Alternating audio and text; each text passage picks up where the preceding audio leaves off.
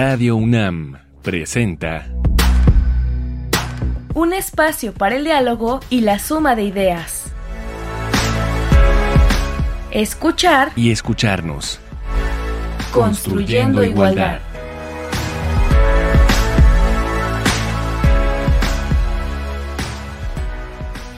Bienvenidas, bienvenidos, bienvenides. Esto es escuchar y escucharnos. Una semana más estamos construyendo igualdad. Hoy vamos a hablar sobre el aborto en México porque llevamos 90 años de discusión pública sobre el aborto y últimamente ha habido mucha información al respecto, muchas noticias, hay, hay mucho que comentar, pero queremos hacer un recorrido muy rápido durante estos años de discusión pública para ir abordando lo sucedido y los logros. Invitamos hoy a Angélica Jocelyn Soto Espinosa. Jocelyn, bienvenida a este programa, a los micrófonos de Radio UNAM. Al contrario, Amalia, muchas gracias por invitarme a tu programa. Estoy muy contenta de platicar hoy con ustedes. Jocelyn, cuéntanos, ¿quién es Jocelyn Soto? ¿Qué hace? Sí, te cuento, soy periodista egresada de la Facultad de Ciencias Políticas y Sociales de la UNAM desde hace siete años más o menos me especializo en la cobertura eh, de temas vinculados con la condición social de las mujeres y las niñas. Particularmente eh, cubro temas sobre migración, trata de mujeres, violencia, trabajo, medio ambiente, derechos humanos de las mujeres en general. También colaboro para la agencia de noticias especializadas IMAC Noticias con 35 años de trayectoria en el periodismo feminista y para el medio digital feminista La Crítica. Muchísimas gracias, Jocelyn. Pues tenemos noticias últimamente. En septiembre ocurrieron algunas cosas en nuestro país en este tema y pues tuvieron que pasar 14 años para que la Suprema Corte nos diera la razón, escuchara a las mujeres y estuviera por el respeto a sus decisiones. ¿Qué te parece si para entrar en el tema escuchamos esto que nos prepararon nuestras productoras y vamos a escuchar justamente la declaración de Arturo Saldívar? A partir de ahora y derivado de la obligatoriedad del presidente de la Corte, todos los jueces y juezas federales y locales de nuestro país están obligados a respetar el derecho de todas las mujeres a interrumpir su embarazo en los casos que están autorizados por la sentencia de la propia Suprema Corte. Hemos terminado de tajo con la criminalización de la mujer. Hemos reiterado que todos estamos a favor de la vida, pero algunos estamos a favor de que la vida de las mujeres sea una vida en libertad, en que ejerzan sus derechos, en que no estén sujetas a la violencia, a la tortura, a la coacción y a la prisión. Este logro es de una extraordinaria trascendencia, pero quiero decirlo con toda claridad, no es un mérito de la Suprema Corte. Este logro es mérito de las miles de mujeres que durante años han luchado por sus derechos, de las que ya no están, y de esta marea verde de niñas, chicas, jóvenes, que todos los días salen a gritar que se respeten sus derechos sexuales y reproductivos. El logro y el mérito es de todas ellas.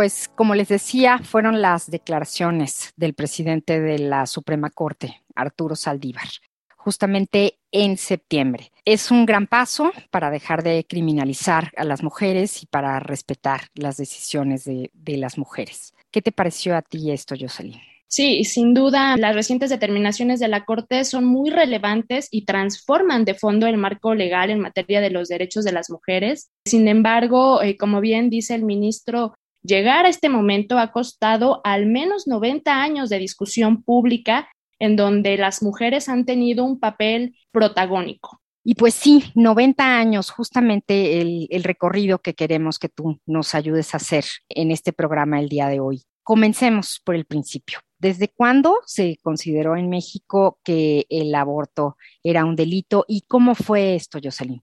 Eh, sí, mira, primero decirte que todo lo que te voy a contar a continuación eh, es información que recolecté de investigaciones académicas y periodistas que están eh, citadas en el texto de despenalización del aborto en México, 90 años de discusión pública, que pueden encontrar en la crítica. Y bueno, ahora sí, respondiendo a tu pregunta, pues el aborto fue considerado un delito desde la redacción del primer Código Penal en 1871, pero ya desde la época prehispánica en algunos pueblos indígenas dedicados a la guerra, como el Mexica, las mujeres que practicaban el aborto, así como quien las ayudara, eran condenadas a la muerte porque se consideraba que mermaban la capacidad bélica de su pueblo. Y entonces, en 1871, cuando en México ya se redactó el primer código penal, decíamos, el aborto se convirtió formalmente en un delito. En ese entonces, el bien que se buscó proteger era la moral pública y las, buenas costumbres. Y bueno, nos habla de un derecho penal basado en la moral, la religión y, por supuesto, eh, los estigmas de género contra las mujeres. En este primer código, el aborto se definió como la extracción del producto de la, de la concepción y, bueno, la expulsión provocada por cualquier medio. Lo más interesante, Amalia, es que las penas que se impusieron en contra de quien cometiera el delito de aborto no han cambiado desde entonces, o sea, desde 1800. Por ejemplo, el aborto cometido eh, sin violencia física, aunque se llevara a cabo con el consentimiento de la mujer, se castigó en ese primer código con cuatro años de prisión. Actualmente podemos ver que en estados como Colima, Puebla, Morelos, Baja California, y me parece Sonora, contemplan hasta más de cuatro años de prisión para las mujeres que aborten. Y no se pensaba en la mujer ni se consideraban sus decisiones, ¿no? Desde ese momento. No, por supuesto que no. Eh, cuando se formó este código penal, cuando se redactó, decía lo que se buscaba proteger era la moral y se basaba mucho en una perspectiva de la religión, pero bueno, aquí las voces de las mujeres, las experiencias de las mujeres no fueron escuchadas y también, bueno, no formaban parte de estos grupos ilustrados que redactaron ese primer código penal. ¿Y cuándo inicia entonces la lucha por despenalizarlo por parte de las mujeres? Eh, sí, antes decir que el, debate público, digo, antes que, la lucha, eh, sí hubo un debate público, hubo una, un, primero, un primer cuestionamiento al aborto como delito, e inició más o menos en los años que siguieron a la Revolución Mexicana. Pero es muy importante decir que también en este caso no se empezó desde un enfoque de los derechos, menos de los derechos de las mujeres, sino desde una propuesta médica que planteaba el aborto para mantener o mejorar las potencialidades genéticas de la especie humana, más o menos ese era el argumento. Había entonces dos posturas, una a favor y una en contra del aborto para mejorar la especie humana, pero ninguna consideraba la voluntad de la mujer, sino que pretendía que el Estado decidiera por ellas. Esta discusión concluyó cuando la mayoría de los grupos médicos coincidió en que generalizar el aborto abriría la puerta, y cito, a la perdición moral de la mujer.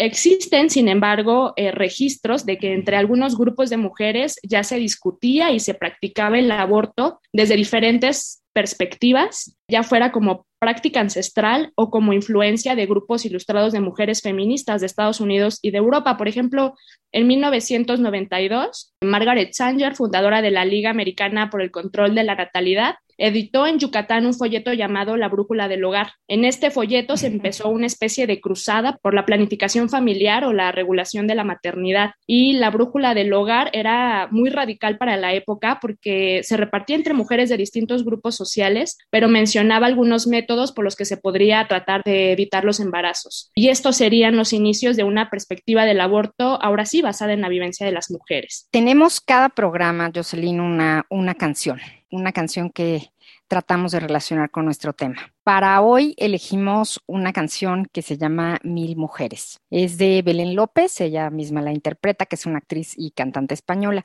Y es una canción muy festiva. Decidimos convertir esta propuesta musical en una fiesta que nos hable de las mujeres y las mil mujeres que somos cada una de nosotras. Vamos a escucharla.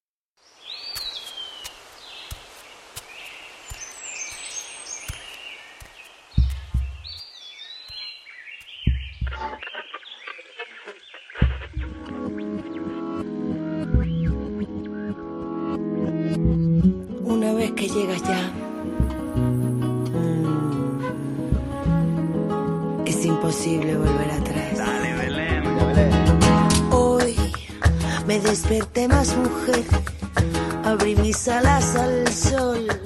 Ojalá que lo entiendas, porque hoy abrí mi cajón, me sentí más feliz.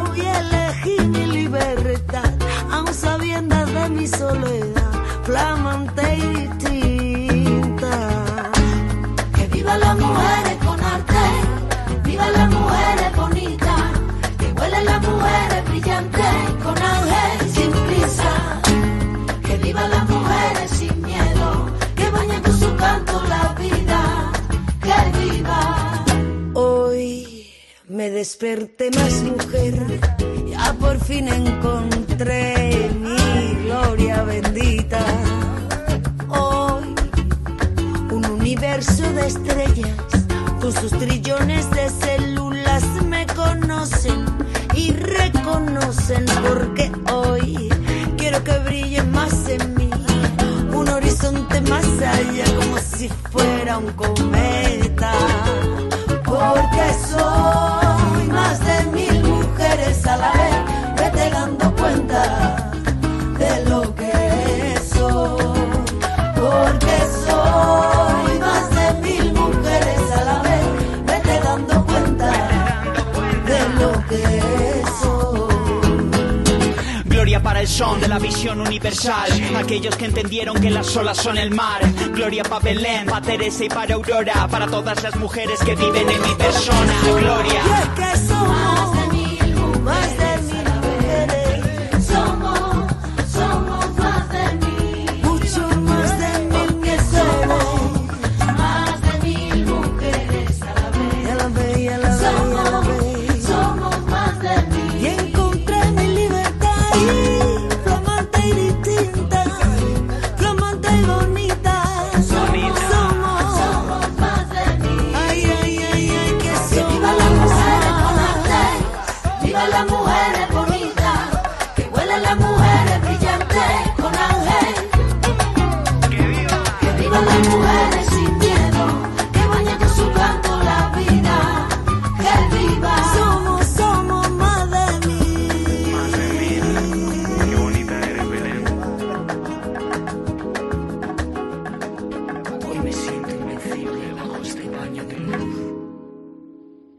Porque soy más de mil mujeres a la vez. Vete dando cuenta de lo que soy.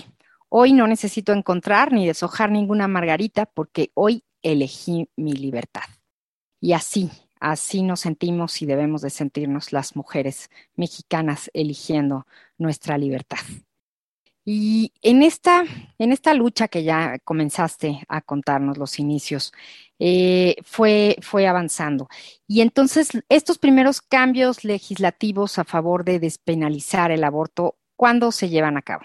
tuvo que pasar casi medio siglo para que se modificara por primera vez el Código Penal federal y en este caso el bien que se buscó proteger al penalizar el aborto porque todavía seguía penalizado ya no era la moral, sino la vida. Y los principales cambios fueron reducir algunas penas para quien ayudara en el aborto, pero no así para la mujer, o sea, la mujer que decidiera sobre su propio cuerpo tendría las penas máximas, pero también se agregó como causal del delito los abortos espontáneos. En realidad, los cambios legislativos más significativos a favor del aborto ya fueron hasta 1931. En este año, el Congreso Federal definió el aborto ya no como la extracción o la expulsión del producto, sino como la muerte. Este cambio es muy importante y esta también intención de proteger la vida, porque este cambio de conceptos eh, inició un debate jurídico y biomédico que sigue a la fecha en algunos congresos locales sobre el reconocimiento de la vida desde el momento de la concepción.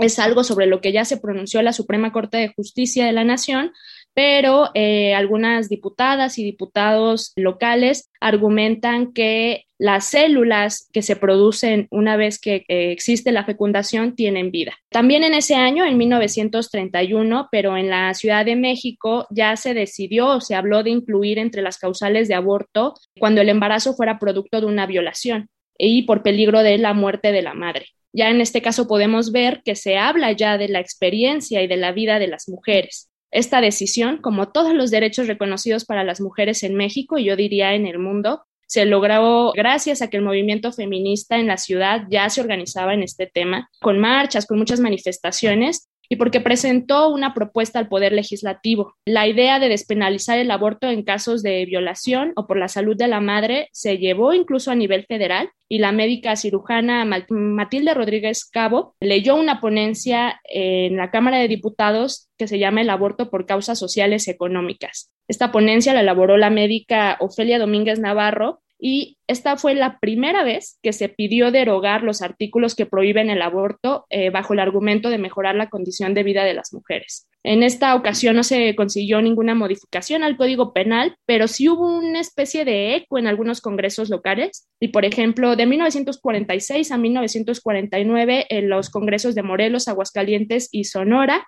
también incluyeron la violación y el peligro de muerte de la madre como una causal en sus códigos penales. Y ahí es entonces ya cuando comienza la lucha social y política de las mujeres, ¿no? Con una mucho más visibilidad. Sí, es muy importante decir también que en los años 70 en los foros internacionales sobre el crecimiento exponencial de la población mundial como una forma de control de la natalidad yo diría, no necesariamente desde la perspectiva de los derechos de las mujeres, sino desde una perspectiva de población. Sin embargo, esto fue muy relevante para las políticas públicas que se generaron después. Por ejemplo, en 1974 se reformó la Constitución mexicana para incluir en el artículo cuarto el derecho de toda persona a decidir de manera libre, responsable e informada sobre el número y esparcimiento de sus hijos. Esto es clave, me parece, jurídicamente para defender el derecho a decidir de las mujeres en este momento. Y bueno, gracias a esta, digamos, a propósito de esta discusión que estaba viendo, en 1976 la coalición de mujeres feministas, integrado por distintos grupos feministas,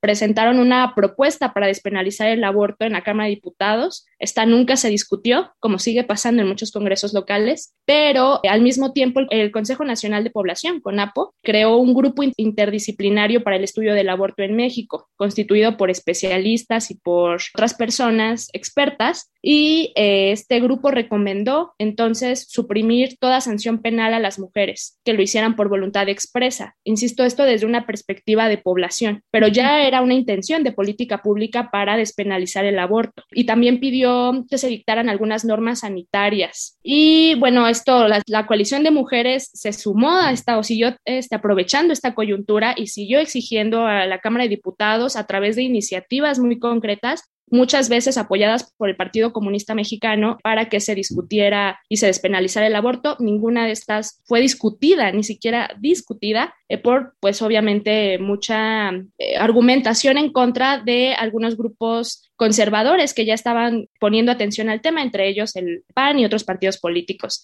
Pero bueno, ya se estaba discutiendo a nivel público el tema. Nuestra sugerencia del día de hoy para saber más sobre el tema. Es un trabajo periodístico. Castigar la libertad, la criminalización del aborto en México. Un trabajo periodístico en el que justamente participa nuestra invitada de hoy, Angélica Jocelyn Soto Espinosa. Hoy estamos hablando sobre el aborto en México, 90 años de discusión pública, y vamos a escuchar la sugerencia para que sepan dónde pueden encontrar este trabajo.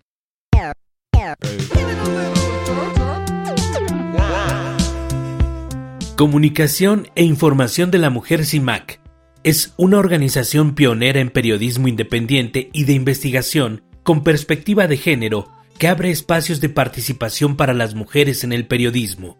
Te invitamos a checar en su página el apartado Castigar la libertad, la criminalización del aborto en México, una investigación profunda y con datos actualizados sobre las mujeres que han interrumpido su embarazo, en qué condiciones y cómo es el avance a favor de esta práctica en cada entidad del país. También podrás conocer historias de mujeres que fueron juzgadas ante la ley por decidir abortar. Teclea en tu buscador cimacnoticias.com.mx y encontrarás todo lo relacionado con el tema de hoy. Recuerda, todas, todos y todes podemos participar para una libre elección de las mujeres ante el embarazo. Jocelyn, castigar la libertad.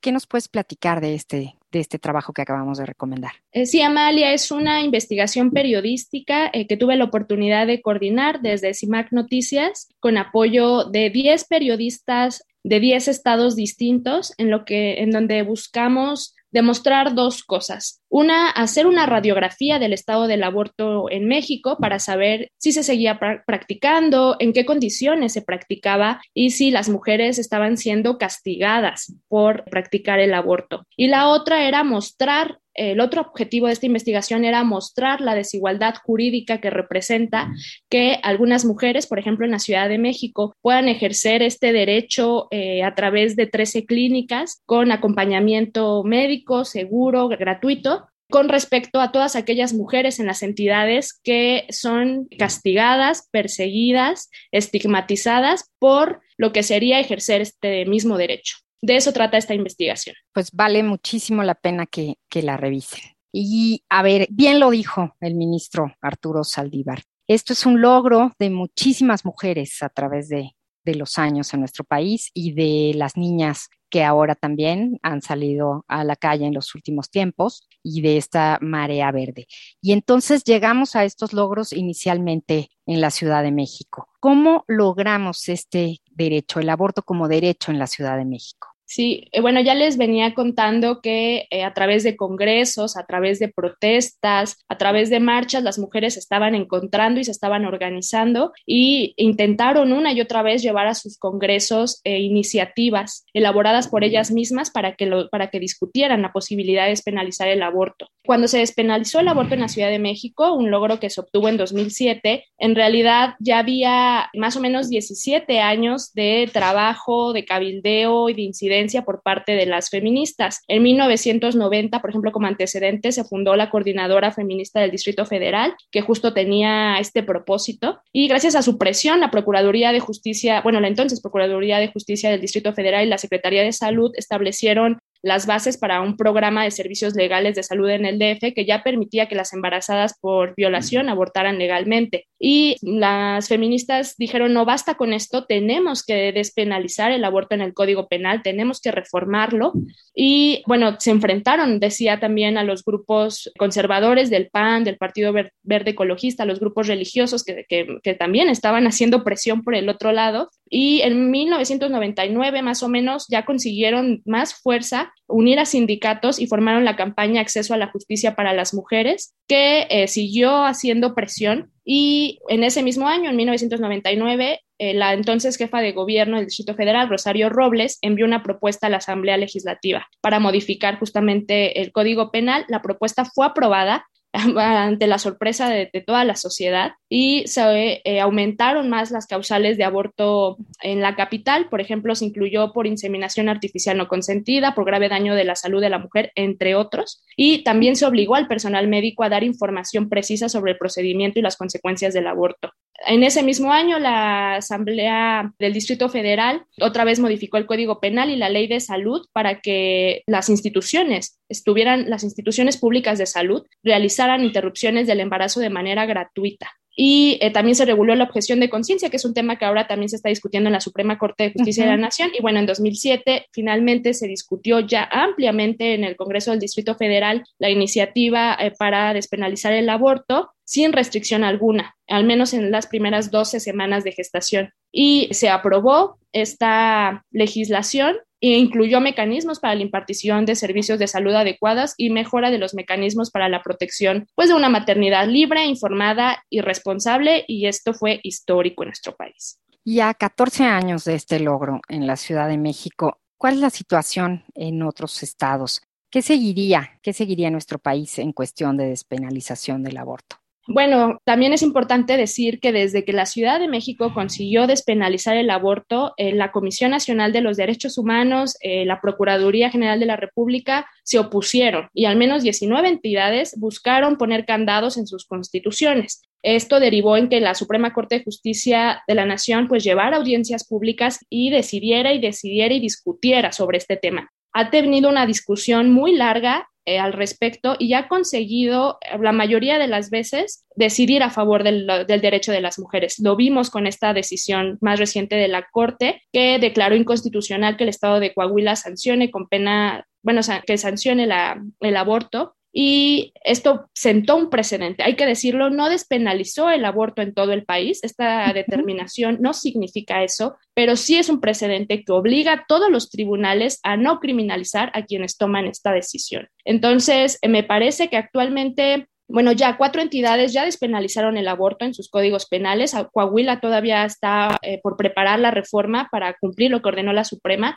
pero eh, además cualquier mujer que sea acusada ya penalmente del delito de aborto puede recurrir a a la reciente decisión de la Corte para defenderse legalmente y librar cualquier castigo, pero aún prevalece el castigo social. Y esto me parece que es lo más difícil. Las mujeres aún enfrentan el estigma por ejercer la autonomía sobre su cuerpo. Y bueno, hay muchas leyes, aunque esté en ley, las niñas que son víctimas de violación aún no pueden interrumpir sus embarazos de manera libre y segura, y eso hay que decirlo. Mucho, mucho trabajo nos queda por delante, aún con estos logros cada mujer y su circunstancia, que se respete a cada mujer y su historia y que el bien que se proteja sea la mujer y como tú dices, las niñas, porque siempre habrá en el caso de ellas una situación de violencia de por medio.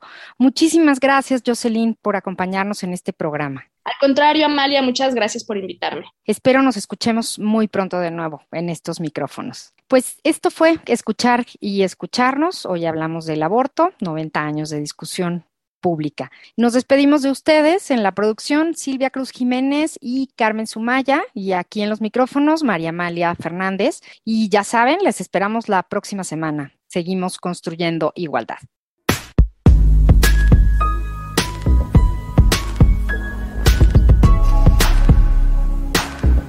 Radio UNAM presentó Escuchar y escucharnos. Construyendo igualdad. Para entendernos, Todos todas y todes.